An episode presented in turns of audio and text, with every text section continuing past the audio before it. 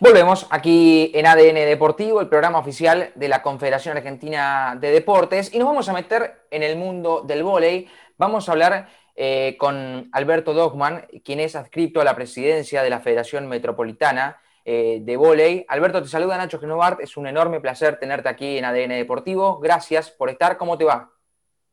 Muy bien, muy buenas tardes, ¿cómo estás? ¿Todo tranquilo, todo bien? ¿En qué momento te encontramos hoy eh, en cuanto al contexto? Digo, eh, no el Alberto, eh, si se quiere, relacionado al deporte, sino el Alberto íntegro y persona. ¿Cómo, ¿Cómo estás? Si te has podido adaptar, si, si no querés saber más nada. No, no, no, no querer saber más nada, eso es imposible. Este, obviamente que una, una cuarentena tan larga, con, con tanta problemática y tanta carga, eh, una cosa son los jóvenes y otra cosa somos los maduritos, donde el cuidado tiene que ser extremo. Y, bueno, para una persona que siempre me he movido y varias, varias actividades, obviamente el estar encerrado este, tiene sus costos, ¿no? Pero bueno, dentro de lo posible trato de colaborar con, nuestra federación este, dentro de las posibilidades y de acuerdo a las a las necesidades que la presidencia me vayan este, marcando para llevar adelante. Eh, Alberto, ¿te has podido adaptar eh, en cuanto a la virtualidad? Hablo porque imagino que todas las necesidades pasan hoy por, por acostumbrarse a la virtualidad, tener reuniones permanentes, poder charlar con tal o cual persona. ¿Has podido eh, amigarte con la tecnología? Sí, en ese sentido sí, no me resulta, no me resulta extraño lo que me puede resultar es no tener diálogo, pero de una manera o de otra, claro que no es lo mismo lo presencial, porque en lo presencial hay otra serie de, contacto y de relación con el interlocutor. En cambio aquí es una cosa como que, bueno, pero sirve y mira, acá estamos hablando, así que seguimos. Sí, y que, y que de otra manera quizá no hubiese sido posible. De otra manera sería imposible. Claro. Eh, bueno, Alberto, contame un poco cómo, está el vóley hoy eh, a nivel nacional, si se quiere también a, nivel metropolitano, eh, en este contexto, si, se han podido readaptar, eh, si se han cambiado los objetivos de la federación. Yo puedo hablar únicamente con cierta propiedad en el ámbito de la Federación Metropolitana, que es a la cual yo pertenezco. Puedo tener opiniones en general, pero son muy particulares y esta charlita que mantenemos es en función de nuestra federación. Por lo tanto, me voy a limitar a, opinar o a este, expresarme sobre la misma. Obviamente que es una situación gravísima. ¿Por qué gravísima? La federación comienza su actividad normalmente todos los años en el mes de febrero con la reinscripción de los equipos clasificados el año anterior en las distintas categorías cosa que este año se comenzó a hacer, obviamente en febrero, pero generalmente es donde se avanza, fundamentalmente en todo esto es en el mes de marzo, donde ya están delineados prácticamente todas las competencias, las formas en que se va a competir, clasificaciones, ascenso, descenso, toda la forma eh, competitiva para el año 2020 que así estaba previsto. Bueno, nos sorprende esta situación en la cual yo estoy en casa desde el día este, 14 de marzo. Y el 20 la federación cerró. La federación está cerrada desde el 20 de marzo sin ningún tipo de actividad más allá que las actividades que el Consejo Directivo se ha dado a sí mismo a partir de las reuniones virtuales que viene manteniendo, porque se han tomado una serie de decisiones que son, a mi criterio, muy importantes dentro de lo que es la Federación Metropolitana y su historia fundamentalmente, que es de los clubes. La Federación Metropolitana es integrada única, pura y exclusivamente por clubes. Su consejo directivo son clubes. No, no hay nadie que no sea representativo de un club. En consecuencia, este, hubo que atender fundamentalmente qué pasaba con los clubes afiliados. La situación de los clubes es, es muy disímil. Hay clubes muy grandes, ustedes conocen, hay clubes de otras características, hay clubes en la ciudad de Buenos Aires, hay clubes en el conurbano, este, y cada uno con una historia distinta. Hay clubes que hoy están luchando por permanecer, pero permanecer como club, no estoy hablando de la federación, estoy hablando como club, como institución. Entonces, ¿qué sucedió? La federación, el consejo directivo de la federación resolvió no cobrar. ¿Cómo iba a cobrar inscripciones a los torneos que no se iban a poder disputar o por lo menos se prevía que no se sabía cuándo se iban a poder disputar? En los primeros meses, marzo, abril y mayo, eh, informó que no se iban a hacer efectivos los pagos, o sea que la federación no iba a hacer que se eh, cobrara una, ninguna de las, de, las inscripciones y de los pagos mensuales que los clubes deben hacer de acuerdo a la cantidad de equipos que inscriben para el año y en las categorías que van a competir. Y bueno, eso fue el primer trimestre de, pandemia y posteriormente se siguió con, bonificando o, o, no cobrando a ninguno de los clubes nada. La federación al día de hoy es una institución que está yo pienso que están haciendo malabares, este, su consejo directivo, su presidente, secretario, su tesorero y los demás miembros también, por supuesto, para ver cómo se va a poder llevar esto adelante desde el punto de vista institucional, porque evidentemente competencia este año ya no creo que se pueda realizar. Por más que se levante alguna actividad para el mes de noviembre, diciembre, se termina el año Habrá que pensar en 2021 y ojalá tengamos la vacuna para que todos los chicos y las chicas y los jóvenes y los adolescentes y los mayores puedan competir.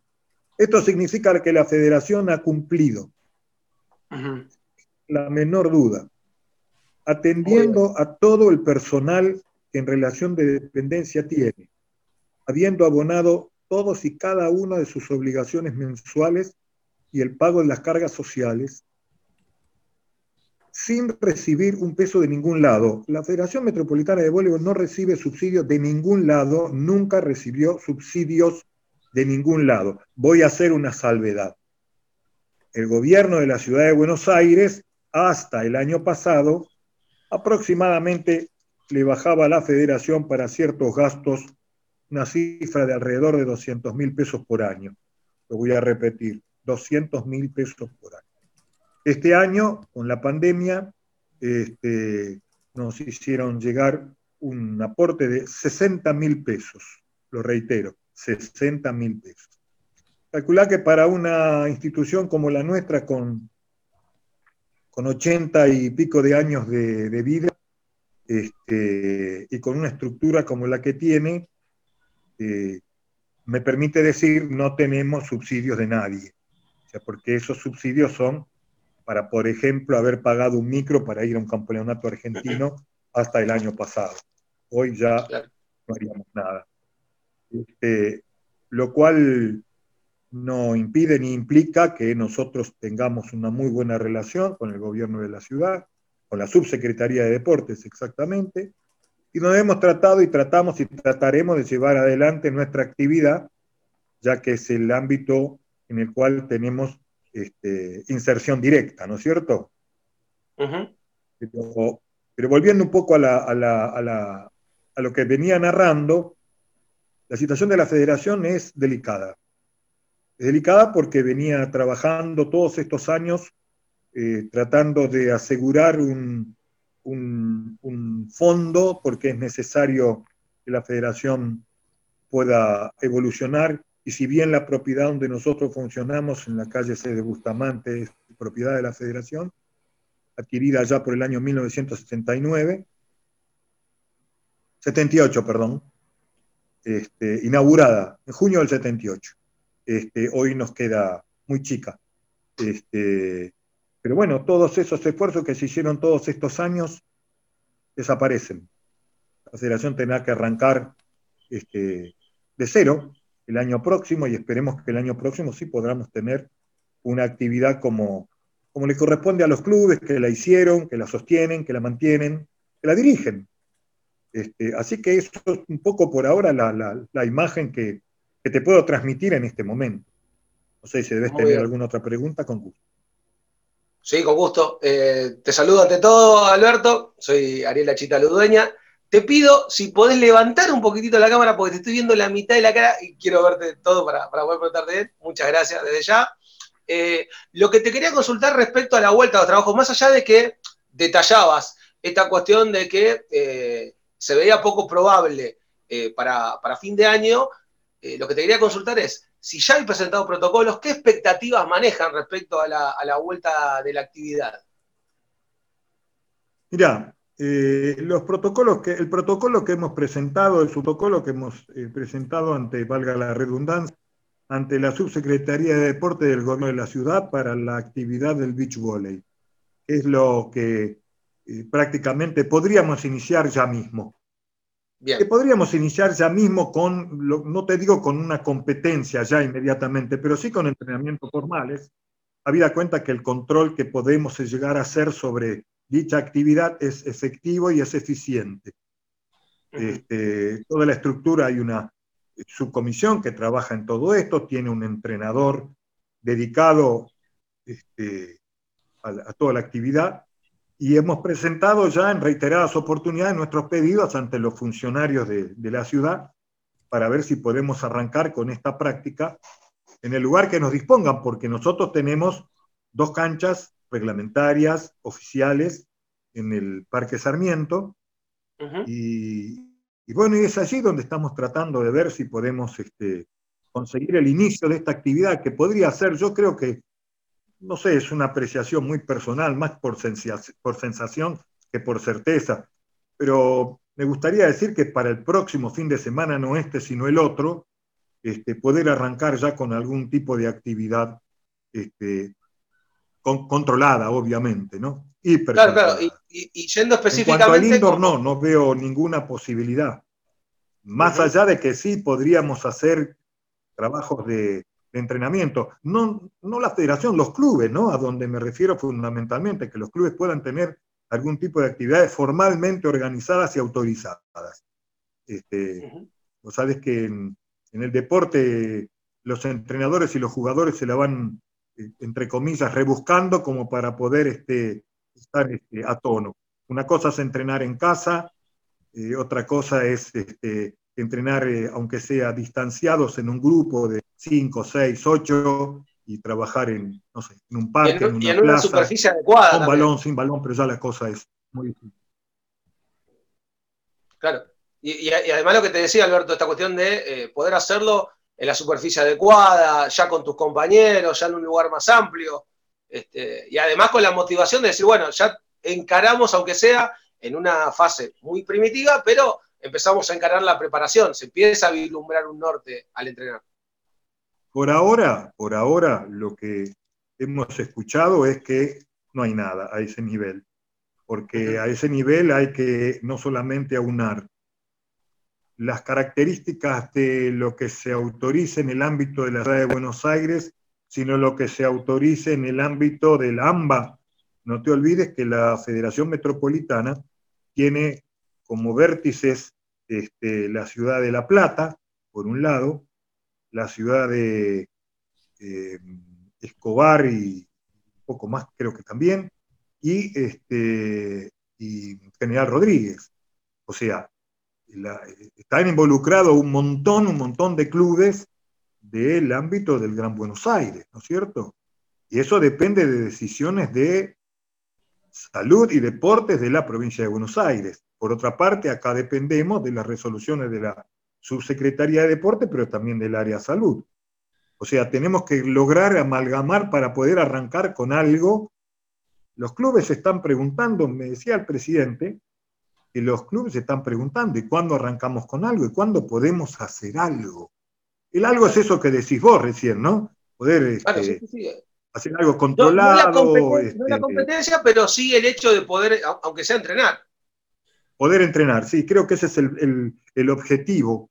Y el objetivo, este, yo pienso de que, no sé, pero hoy, hoy no, no, no, no lo veo claro, no lo veo claro. Yo creo que la semana trataremos de tomar algún contacto con las autoridades de la provincia de Buenos Aires en el área de deportes para ver qué es lo que, opinan, qué piensan, que, porque por otro lado hay ciertas cosas en el sentido que le han dado responsabilidades a los distintos intendentes de cada partido. En consecuencia, bueno, veremos con cada uno cómo, cómo podemos ir avanzando en este sentido. Es como decías vos, ¿no? Este, no es lo mismo trabajar en casa que trabajar en la plaza que estar en el piso de una cancha de vóley. Las dimensiones son otras, es otra de las cosas.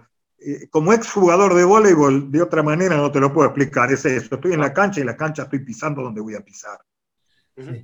Sí. también Alberto, hay quienes consideran que por ahí eh, empezar con los entrenamientos sin tener competencia y sin saber cuándo se va a reanudar la competencia, eh, hay algunos que tampoco están tan de acuerdo, porque bueno, después de ya de determinada cantidad de entrenamientos, quizás se puede perder la, motivación. Creo que hay como esas dos eh, grupos de, o esas dos corrientes de pensamiento, ¿no? ¿O no?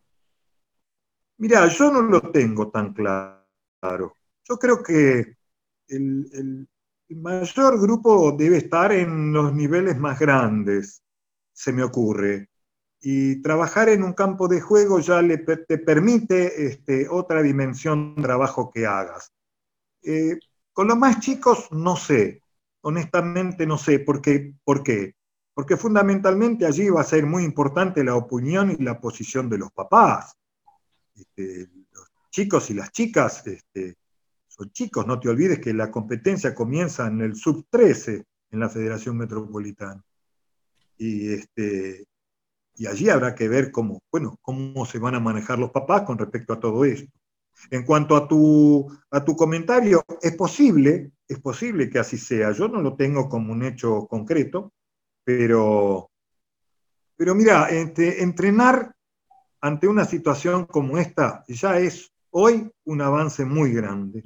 Poder entrenar en tu club ya es otra cosa. Ya te empieza a llevar de vuelta a tu casa, a tu lugar de pertenencia, a tu grupo de amigos, deportivamente hablando, ¿no?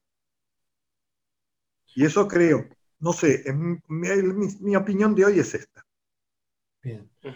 Eh, Alberto, siendo una persona del vóley eh, de tanto tiempo, eh, ¿cómo tomás este, digamos, proceso a la profesionalización que se quiere hacer con el vóley argentino? Estuvimos la semana pasada hablando con diferentes invitados sobre este tema. ¿Cuál es tu mirada? Mira, es una mirada que tiene, tiene su historia. Esto tiene mucha, mucha historia. Que la revalidación de determinadas capacidades. Es muy complejo, no es fácil, no es fácil hablar de, este, de deporte profesional. Hay muchas, eh, muchas cosas que confluyen en este asunto. Mira, mientras en Brasil en algún momento, no sé hoy, Mientras en Brasil en algún momento toda aquella empresa que aportaba publicidades al deporte desgrababa de impuestos, en la Argentina nunca sucedió eso. Una vieja pelea de hace muchos años era eso de poder lograr el apoyo al deporte a través de empresas y que esas empresas de alguna manera tuvieran determinadas facilidades. No se dio nunca, no se pudo. Este, hoy yo creo que si vos mirás si vos mirás, por ejemplo, lo que yo estoy leyendo, no porque esté participando, no participo de la vida de la, de la Liga Argentina de Clubes, pero si vos mirás, hay clubes que históricamente que se han bajado, ya no siguen. El último, Gigantes del Sur, que no, no, ya anunció que no va a jugar. Este, y así sucesivamente, la desaparición, no sé si momentánea o definitiva, de, Bolívar, el equipo de, de Tinelli, este, y otro tanto en la Liga de Mujeres, porque esta semana anunció Villadora que no, que no va a jugar este, la, Liga, la Liga de Clubes. No se resuelve cómo va a funcionar. Claro, yo estoy respondiendo, si se quiere, estoy respondiendo a otra cosa de tu pregunta, pero todo esto llevo a la raíz de tu pregunta. Entonces la pregunta que vos me haces es cómo veo yo la profesionalización. Mira, mal yo no la veo. Lo que no veo es cómo se va a sostener.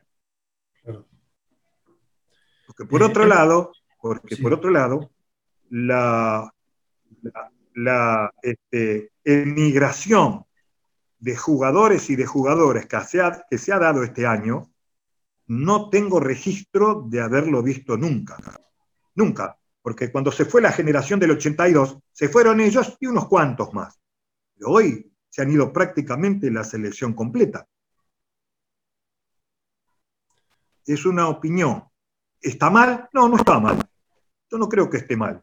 Las que más hicieron, o sea, porque los varones lo tienen mejor resuelto, las mujeres han planteado la necesidad del profesionalismo en cuanto a su propia liga, mayor apoyo.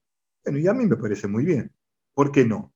Si nunca se les ha prestado la atención necesaria y correspondiente al esfuerzo de las jugadoras. ¿Cuál es la diferencia? Que unas son mujeres, los otros son hombres. Bueno, hoy ya no está planteada así la cosa. Felizmente creo que se ha avanzado bastante. Es mi opinión. Alberto, eh, este, este éxodo de jugadores eh, al exterior, eh, quizá por ahí favorece un poco a lo que es la selección argentina, pero atenta contra la liga y el desarrollo local. Sería muy arriesgado poder este, definirlo así. yo creo que todo jugador que en una situación como la que tenemos nosotros, que pueda jugar este, en otros países, bueno, tiene que ver con su, con su desarrollo, con su crecimiento como jugador, este, y es, eso es innegable. Este, en, cuanto, en cuanto a la competencia interna, ya, yo puedo hablar por lo que yo he visto históricamente en nuestra federación. Nuestra federación ha sido permanentemente un lugar de generación y desarrollo deportivo. La federación siempre ha apuntado fundamentalmente al desarrollo deportivo. No por eso hay este, innumerables categorías este, de divisiones menores. Es impactante el número, la cantidad y cómo está diseminado. Este, yo creo que de alguna manera, mira, en Sudamérica hay solamente dos federaciones con estas características. Una es la Federación Paulista en Brasil y la otra es la nuestra que han tenido, no solamente en cantidad, sino fundamentalmente en calidad, lo que es el concepto de desarrollo. Eso es fundamental. Y yo creo que, bueno, sí es cierto, este, hay jugadores que son muy importantes, que a sus equipos de división de honor, tanto varones como mujeres, le darían un, un nivel superlativo, pero también es cierto que la actividad nunca se detuvo. Y ha habido otros sexos, como este, yo no creo, pero, pero ha habido otro sexo. Y el voleibol siguió y el voleibol se recuperó y se va a recuperar y va a seguir trabajando y va a seguir creciendo. De eso no tengan la menor duda. Estamos hablando con Alberto Dogman, eh, adscripto a la presidencia de la Federación Metropolitana de Voley. Alberto, me quedó un tema eh, pendiente, por lo menos lo que te preguntaba Santiago, me pareció muy interesante en cuanto a la profesionalización y también me pareció interesante tu mirada, eh, que, no, hay, distinciones si uno es mujer o es hombre, tiene que ser lo mismo.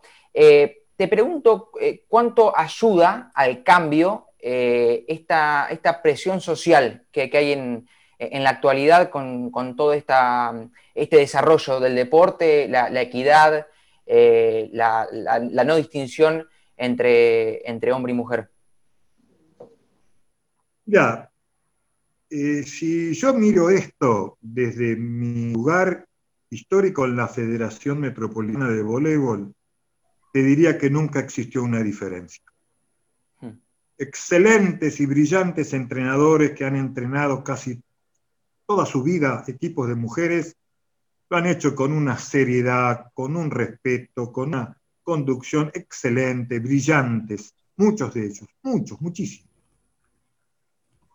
En cuanto a lo que es este, eh, la valoración, yo no, entraría en un, en un tema de valoración, sino que son espacios, son espacios que la mujer ha ido ocupando y recuperando, si se quiere, valga la expresión, en todos los estamentos, porque no es solamente en el ámbito del deporte, es en el ámbito social, en el ámbito político, en el ámbito familiar, en el ámbito de las reivindicaciones, este, que así lo veo y así lo vengo observando en estos años. La Federación Metropolitana de Voleibol tiene este, su Secretaría de Género, y ha tenido algunas actitudes muy aplaudibles últimamente respecto de alguna situación no deseada que se pudo haber presentado. Pero yo creo que en nuestro caso, que, y que puedo hablar con, cierta propiedad, ojo, me puedo extender en otras cosas, pero jamás en otros deportes, no me correspondería. Este, en el ámbito metropolitano, en ese sentido, me parece que esto es algo como que venía dándose solo, pero hay un empuje innegable e indetenible.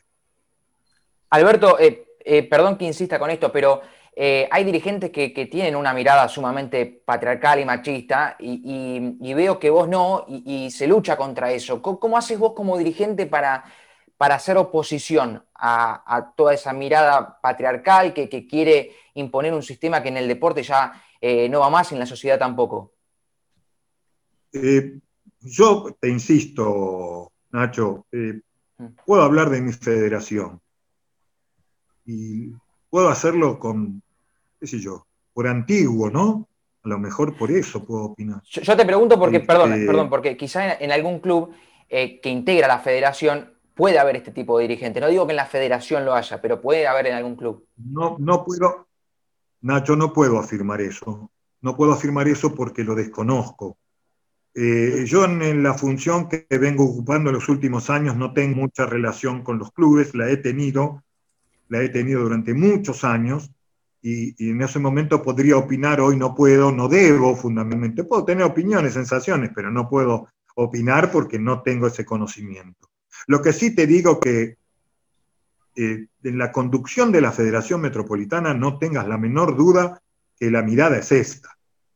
La mirada es esta. La mirada de, de Juan Sardo, su presidente, de Román López, su secretario general y el resto del consejo directivo, no es otra mirada que esta. ¿eh? Y que le vienen haciendo frente perfectamente bien y, reubicando todo lo necesario. Alberto, es eh, un poco cuando te des un parate, es un momento de balance, es un momento en el cual uno generalmente para la pelota un poco y, piensa en qué punto está. Y justamente respecto a eso te quería consultar. Eh, ¿En qué momento lo ves al vole? ¿Qué, crees que, qué, objetivos crees que se lograron y cuáles crees que restan lograr? Sobre todo como para poder encarar la, vuelta a la actividad con, un objetivo claro desde la federación. Desde la federación el objetivo no se ha modificado. Estamos subsistiendo. La federación está subsistiendo. La federación está en contacto permanente con sus clubes afiliados. De hecho, y reitero lo que planteaba al principio, la comisión directiva, el consejo directivo de la Federación Metropolitana está integrado por clubes. Cada miembro del consejo directivo es un club. Por ende, este, el, objeto es la recuperación, la recuperación de toda la actividad. No sabemos cuándo, eso es lo que no sabemos, no sabemos cuándo. Eh, yo creo que está todo el mundo con la sensación de que esto se va a poder eh, recuperar, no sé si en la misma forma como se venía haciendo. Quizá va a tener que haber otras, otras este, formas de llevar adelante la actividad, pero vamos a volver, se va a volver a competir, este, y va a ser una tarea, y esa tarea es algo que se vino haciendo toda la vida. Son muchísimos, muchísimos años que la federación vino planteando siempre cosas nuevas, cosas nuevas y cosas nuevas, creciendo, creciendo y creciendo. Nunca paró. Y esto, que bien decís vos, un parate, te obliga a dar distinto. Sí, te obliga a dar distinto cómo va a ser el año que viene. Con vacuna es una cosa, sin vacuna va a ser otra. ¿Cuáles son los parámetros que vamos a tener que tener? Bueno, a cada momento supongo, no tengo, supongo, tengo la certeza que el Consejo Directivo va a tener las eh, herramientas y la mirada necesaria para poder implementar esto de la mejor manera posible. Volver a los clubes, volver los clubes, asistir a los clubes, atender a los clubes y llevar adelante toda la participación de ellos en una nueva edición de los campeonatos oficiales de la Federación Metropolitana. Alberto, hay una manera de, ir acomodándose a los tiempos a medida que, que van avanzando creo yo también que es el recambio generacional de dirigentes. Eh, ¿cómo, es el recambio generacional de dirigentes en la, Federación Metropolitana? Lo veo, lo veo muy bien, lo veo muy bien, porque eh, hay unos cuantos dirigentes jóvenes que son los que van a tener que recibir la pos, seguir adelante con el crecimiento federativo y con el desarrollo deportivo. En ese sentido, realmente este, es muy halagüeño la, la, perspectiva, es muy, muy interesante. Sí, sí, en ese sentido en la federación se da ese recambio. Hoy el consejo directivo, salvo dos o tres personas, son un poco más grandes, este, el reto son muy jóvenes. Es muy interesante. Alberto, la eh, posibilidad, a ver, hay un tema que es el siguiente. ¿Cómo funciona la federación? La federación funciona con puertas abiertas. Es decir, que el que quiere ir va, se acerca y ayuda. El tema es así. La federación es una federación de puertas abiertas. A nadie se le pregunta qué piensa, solamente se le exigirá que trabaje en función del voleibol. Eh, no hay condicionamientos de ninguna, de ninguna índole. Y lo digo porque a mí me tocó en su momento ingresar a la federación en el año 1975 y a mí no me preguntaron nada. La única condición es trabajar por y para el voleibol. Bueno, este, y así lo hice. Eh, hoy yo estoy casi de salida, como se dice, ¿no es cierto? Este, y la respuesta que, que, te di, que te di antes, la reitero, este, es muy interesante en la federación este, la participación de dirigentes jóvenes que tienen miradas distintas, que hoy la tecnología, la tecnología permite una cantidad de cosas y resolver temas, estamos hablando de lo que puede llamarse a lo administrativo, pero también en la tecnología para el desarrollo de las actividades de la actividad deportiva, ojo, ¿eh? este, no solamente así. Por eso es muy interesante. Y tiene buena perspectiva, eso es lo más interesante de todo. Hay futuro, está, está claro. Eh, Alberto, obviamente te agradecemos por, estar aquí, pero antes de despedirte, solemos terminar las entrevistas con una pregunta que tiene que ver con lo que ha pasado estos seis meses. Vos contabas que desde el 14 de marzo este, estás en tu casa. A todos este, nos ha llevado a, a diferentes lugares haber estado entre cuatro paredes. Y justamente lo que te iba a consultar es si en estos seis meses que llevamos de, aislamiento social preventivo obligatorio, has desarrollado algún talento nuevo o desarrollaste alguno que ya tenías. Y te doy ejemplos. El señor Nacho Genovar, por ejemplo, eh, fue por el lado de lo culinario. Hace unas roscas hermosas que son de la delicia, de la platea menuda, de la plata, todos los fines de semana. El señor Santiago Caruso le entró por el lado del baile entró por el lado del Zumba, es nuestro Shakiro, la cintura de oro, una cosa increíble lo que muestra este, día a día y su evolución además, cada vez tirando más magia en las pistas de baile. En el caso particular, me fue por el lado de este, la albañilería, por el lado de este, la plomería, hice un baño, vos abrís la canilla, sale agua. Apretá la llavecita de la luz y la luz se prende, no sale agua de ahí. Eh, en el caso particular tuyo, desarrollaste un talento que tenías, descubriste uno nuevo, ¿por qué no? Y a esta altura de mi vida, este, lo único que te puedo contestar es que, por ejemplo, por el baile no se me da porque mis rodillas ya este, dijeron basta. Sí. Así que por el baile no se me da. En lo que respecta a lo culinario, sí, como no, he hecho algunas cosas que tenía la menor idea que iba a poder hacer, las hice, aunque me gustó siempre cocinar. Y en cuanto a algunas cosas en mi casa, sí, sí, he reparado algunas cosas que no lo hubiera hecho. Este, Algún rodillo con un poco de pintura, no viene mal. Este, ciertas tareas de, limpieza, las obligaciones diarias Ahora, en cuanto a, la, parte, digamos, más, más formal, sí, aproveché en leer un montón. Bien, importante. Bien, bien. Esa, es, muy buena porque eh, te pasan las dos cosas. Se te pasa el tiempo volando y además te desconectas de todo. Mira, el tema de la lectura es un tema que siempre ha sido recurrente y, en mí, y eso se lo agradezco a mi, a mi viejito, que fue el que me inició en la lectura teniendo yo nueve años, este, con una, una historia, una colección de libros que en aquella época era algo muy revolucionario en cuanto a lo que era la educación infantil. Así que viene de chiquito y, y por suerte lo pude mantener en el tiempo. A veces más, a veces menos. A veces cosas más interesantes y otras no tanto, pero bueno. En general soy de esos tipos que no, no lee un libro por obligación por haberlo abierto, ¿no? Si abro un libro y me encuentro que lo que yo creí no era, ahí se queda, ¿eh? Bien, hay otros que sí, ¿eh? hay otro que sí, por ahí es un obsequio de, alguien y se siente con la obligación de, leerlo. Pero lo importante es cuando le nace a uno. Eh, bueno, son, vos sabés que esos son estilos. Vos sos muy joven y yo eh, te felicito porque tenés una amplitud de criterio que está bárbara. Ahora, vos pensás que yo ya no, yo abro un libro, si lo que yo pensé que me iba a decir en ese libro no es, quédate ahí quietito, descansá porque yo sigo para otro lado. Este, hoy, hoy está así, está todo muy revuelto, entonces hay que cuidarse, hay que protegerse un poco de leer cosas que hagan daño.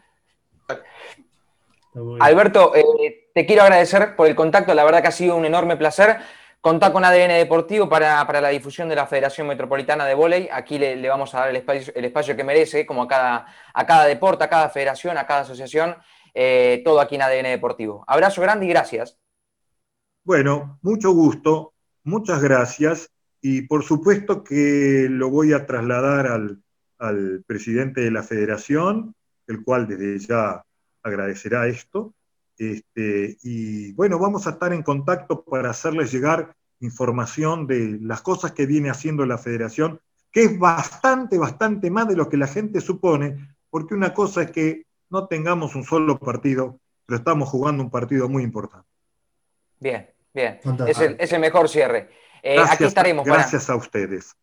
Para transmitir el partido. Eh, quédese tranquilo. Un, abrazo grande. Gracias, muy amables.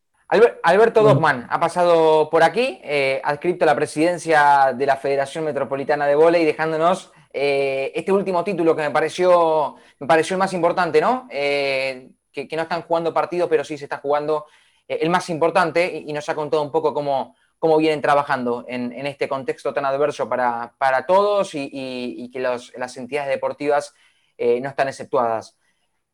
Hacemos una pausa cortita y a la vuelta se nos viene el primer espacio famoso de la semana. ¿eh? Elia Costa, Natalia Naque, aquí con Miguel Ceró, a la vuelta de la pausa en ADN Deportivo.